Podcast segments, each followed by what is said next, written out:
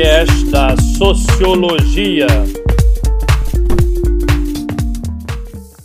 Olá, meu amigo e minha amiga do saber, como é que vai? E os estudos? Não pare de estudar, isso eu sempre reafirmo. Eu, professor Oswaldo Maffei, sou um grande motivador de tudo isso para que você continue estudando continuamente pesquisando, a gente aprende o tempo todo. E nesse quarto podcast de sociologia do segundo bimestre, né, da terceira série, nós vamos continuar refletindo sobre essa constituição dos estados que vão surgindo ao longo das várias eras, né? Na, no último podcast nós vimos inclusive sobre o estado absolutista, o poder na mão de um só, o, o estado liberal, que é essa luta por essa liberdade, a consequência da, do crescimento das grandes nações, no sentido das grandes empresas nacionalistas, surge então o, o, até mesmo a eclosão da Primeira Guerra Mundial. E nós temos aí os estados nacionais, que acontece no século XX. Nós temos o Estado Soviético, né, que decorreu o primeiro experiência soviética iniciada na Revolução Russa em 1917, né? Na Rússia pós-revolucionária, o desafio era criar meios efetivos de participação dos trabalhadores e soldados desde que fossem organizados no Partido Comunista, que era a estrutura política dominante, né, que nós temos aí. E também dentro desse escopo dos estados nacionais, né, no século XX, que nós vamos ter aí, como já disse, o Estado fascista. É uma grande problemática aí nessa concepção do Estado fascista que foi organizado aí nas décadas de 1920 e 1930. Né? Nós temos aí, por exemplo, na Itália, desse surgimento do Estado fascista, que é o, o, o, e depois, nós temos na Itália e também depois nós temos na Alemanha, né? Nós temos essas duas formas. A participação política significava pela adesão ao regime e ao seu líder máximo. Consequência disso, ninguém podia fazer crítica ao governo. Né? A crítica não era bem-vinda, a crítica levava algumas vezes à morte.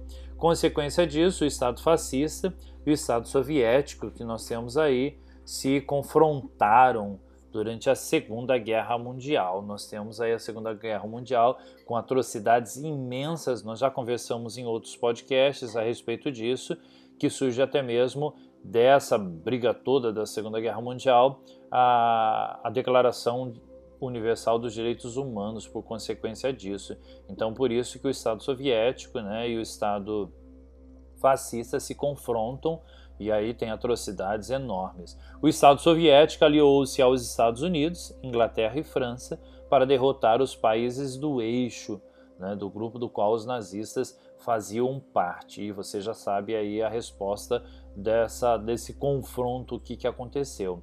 No fim, do no fim desse conflito, os vitoriosos se dividiram entre o bloco fascista, libera, né, liderado pelos, é, pela União Russa, e pelo bloco capitalista, sob o controle dos Estados Unidos.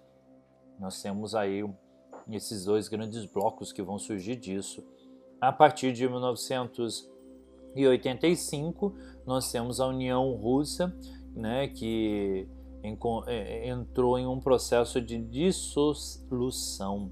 A queda do Muro de Berlim, em 1989, assinalou de um modo emblemático o fim do Estado soviético. Então, termina-se esse período. O regime socialista continua vigente, como variações em Cuba, né, no Vietnã, na Coreia do Norte, na China, e nós temos ainda o Estado soviético em algumas, algumas formas né, de, desse modo e justamente é, sempre centralizado num partido único né, e a planificação central da economia, só para você compreender. Um outro estado que vai surgir decorrente de tudo isso que fomos vivendo ao longo das décadas, o estado do bem-estar social. Vou repetir para você guardar bem o estado do bem-estar social.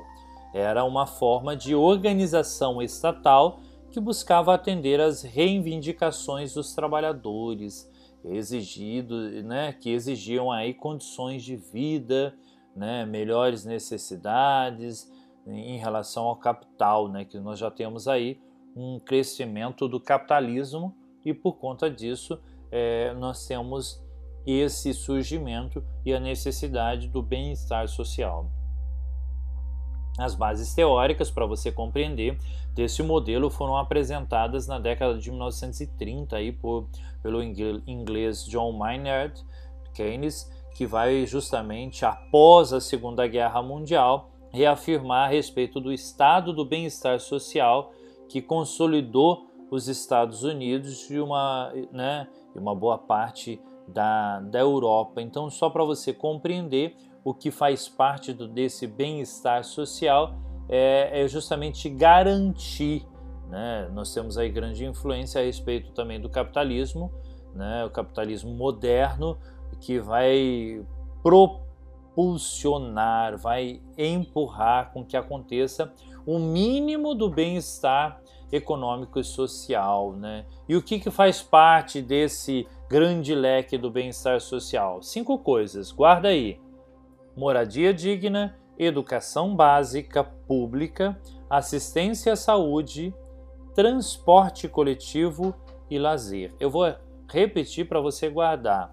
Ou seja, moradia digna, habitação, educação, saúde, transporte e lazer. Isso faz parte do bem-estar social. O Estado investiu então aí para garantir o trabalho e a, a maior parte da população, até mesmo para que a fim de possa tornar cada vez mais né, consumidora, mantendo o seu produto, elevando de nível, configura-se então é, algumas chamadas de cidadania do consumismo uma reflexão que a gente precisa construir essa cidadania do consumismo, dando condições e aí a pessoa, né, dentro dessa cidadania, entende como um mecanismo de, de mercado. Você vai consumindo, né, tendo acesso a isso. Né, enquanto isso, nos países periféricos, como os da América Latina, o que se viu foi uma variedade de formas governamentais. Então, você tem aí, né, entre elas, também as ditaduras militares que na América eh, Latina também eh, foram ocorrendo todo esse processo que acontece aí como consequência dessa transformação eh, do, dos estados e dessas formas de poderes que vão surgindo e vão de fato acontecendo e por isso eu, eu reafirmo essa necessidade de cuidar em relação a essa, essa questão da dominação, certo? Dessa, dessas formas marcantes que nós temos aí, dessas formas de, de agir do Estado, de manifestações do próprio Estado. E por consequente, nós chegamos ao chamado do Estado neoliberal após a crise do, do petróleo né, de 1970, houve a necessidade de mudança na organização estatal. O Estado teve que se reinventar. Uh, os analistas dizem que a política social estava comprometendo uh, aí a liberdade de mercado e até mesmo a liberdade individual, os valores básicos do capitalismo. Né? Defendia-se então o Estado mínimo. Como assim, professor? Estado mínimo, o que significa isso? O Estado minimamente deveria intervir em questões econômicas, em questões do mercado, justamente para garantir essa liberdade, né? essa forma. Então, os setores mais atingidos pelo Estado neoliberal foram aqueles que beneficiavam mais diretamente os trabalhadores. Então, foi necessário cortar algumas coisas, né? Os setores marginalizados da sociedade, como assistência social, habitação, transporte, saúde pública, previdência, direitos trabalhistas. Então, só para você compreender como se dá esse processo todo. O que era público, então, passou então a ser determinado por interesses privados. Aí nós temos as privatizações, nós temos essas formas, né? como é, dessas formas de exercer o, o poder. Então, com, com essas propostas, incentivou-se a presença das grandes cooperações produtivas e financeiras, definições dos estados, né, dos atos do Estado, fazendo com que as questões políticas passassem a ser dominadas pela economia. Meu amigo e minha amiga, são muitas informações necessárias para você guardar, compreender e levar adiante esse nosso estudo. Por hoje, nesse quarto podcast, ficamos por aqui. Desejo que você, eu, professor Oswaldo, desejo que você continue estudando, pesquisando e não pare de estudar. Ok, meu amigo e minha amiga? Fique bem, fique em paz, até a próxima. Tchau, tchau! Você acabou de ouvir o podcast da Sociologia.